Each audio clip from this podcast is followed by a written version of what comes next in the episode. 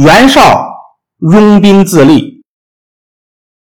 袁绍凭借家族的权势，官运亨通，年轻时就当上了中军校尉。汉灵帝在黄巾军起义的风潮中一命呜呼了。他死后，年仅十四岁的皇子刘辩继承了皇位，这就是汉少帝。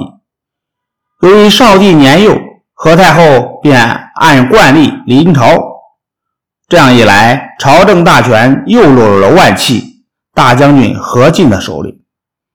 何进想依靠袁绍消灭宦官的势力，就任命他为司隶校尉。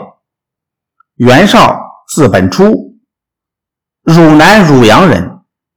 他出生于一个世代为官的地主家庭，从祖上袁安起，一直到。袁绍的父亲袁逢，四代人中出了五个三公，人称四世三公。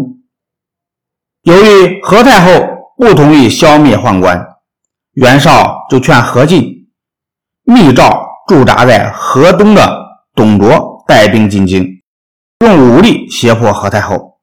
不料董卓还没有到达洛阳，宦官已得到消息，提前下手把何进杀死了。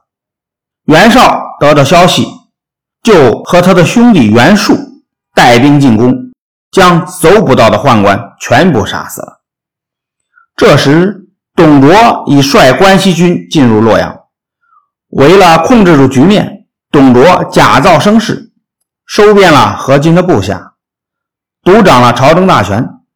此后，他想废掉汉少帝刘辩，但又害怕众人不服，便找袁绍来商量。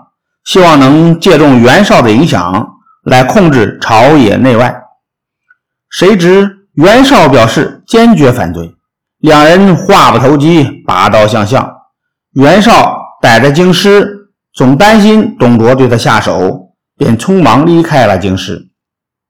袁绍走后，董卓立即废掉了少帝刘辩，并立陈留王刘协为帝，这就是汉献帝。袁董虽然反目成仇，但袁绍世代为官，是当时声名显赫的世家大族。董卓估计袁绍势力太大，为了缓和同袁绍的矛盾，就听从一些官员的劝告，任命袁绍为渤海太守。不久，袁绍号召各地豪强贵族势力反对董卓，废立皇帝。董卓因此而杀死袁氏一族在洛阳和长安的五十多人。